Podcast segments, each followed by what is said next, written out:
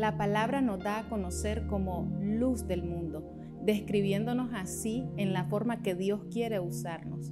En ese mismo sentido también se refiere acerca de nosotros como sal. Dice la palabra en Lucas capítulo 14, verso 34 y verso 35. Buena es la sal, mas si la sal se hiciere insípida, ¿con qué se sazonará? Ni para la tierra ni para el muladar es útil. La arrojan fuera. El que tiene oídos para oír, oiga.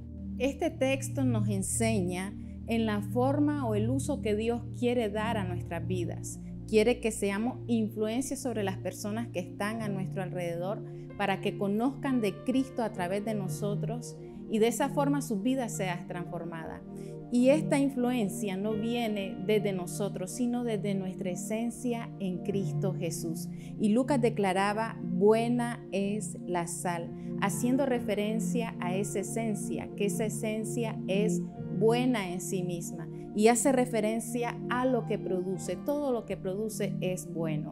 Cristo en nosotros, nuestra esencia, ha producido salvación a nuestras vidas y también de esa misma manera lo quiere hacer a través de nosotros.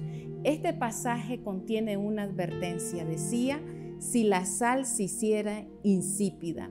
La, la, sal en sí no se diluye, es un elemento puro, es un elemento sólido, pero cuando se expone a otros elementos contaminantes, su sabor puede diluirse. De esta manera ilustra nuestro andar cristiano. Cuando nosotros nos desconectamos de nuestra esencia, que es Cristo, nuestro andar cristiano se va a ver contaminado y no va, no va a haber coherencia con nuestra esencia en Cristo.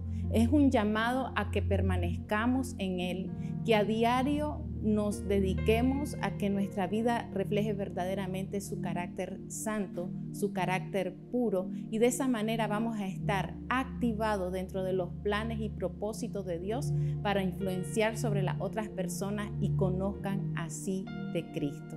Que Dios te bendiga.